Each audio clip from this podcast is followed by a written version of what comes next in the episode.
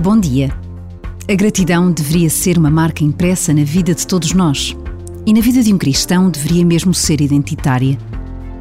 A consciência diária de que podemos e devemos agradecer o dom da vida, a natureza que se renova, a paz em que vivemos, a família, os amigos, o trabalho.